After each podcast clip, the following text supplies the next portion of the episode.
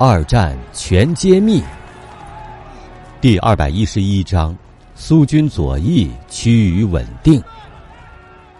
这时，苏军第二百八十四西伯利亚师穿过燃烧的城市，对近卫第十三师的左翼进行了增援，并向在马马耶夫港东南部山坡的苏军第九十五师提供了支援。九月二十三号十点。第二百八十四西伯利亚师和近卫第十三师向德军第七十一师发动了反攻，阻击该师向伏尔加河推进。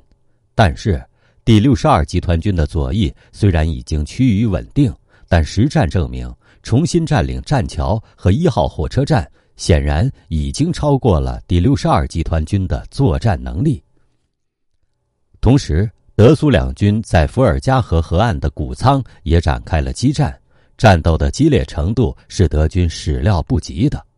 争夺谷仓的战斗从九月十七号一直持续到九月二十二号，德军三个师的部分兵力都被拖入了战斗。这次战斗的惨烈程度，简直就是斯大林格勒战役的一个缩影。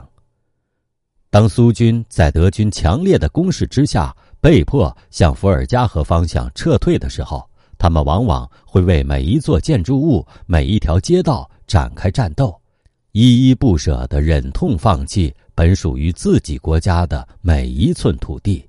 战斗继续激烈进行了四十八个小时。下一章，请听：子弹打不穿的魔鬼。